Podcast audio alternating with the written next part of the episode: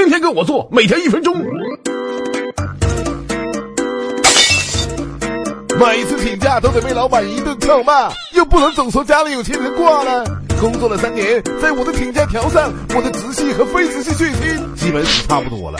最近我试了几个新招，老板，我前女友明天结婚，发了喜帖让我给她老公做伴郎，估计这是我和她一起走进结婚礼堂的唯一机会了。老板肯定比你还悲伤，在朋友圈发张女孩照片，并艾特老板，就是明天的相亲对象，都第三个了，求祝福，保证老板心甘情愿给你放假，而且还挺开心。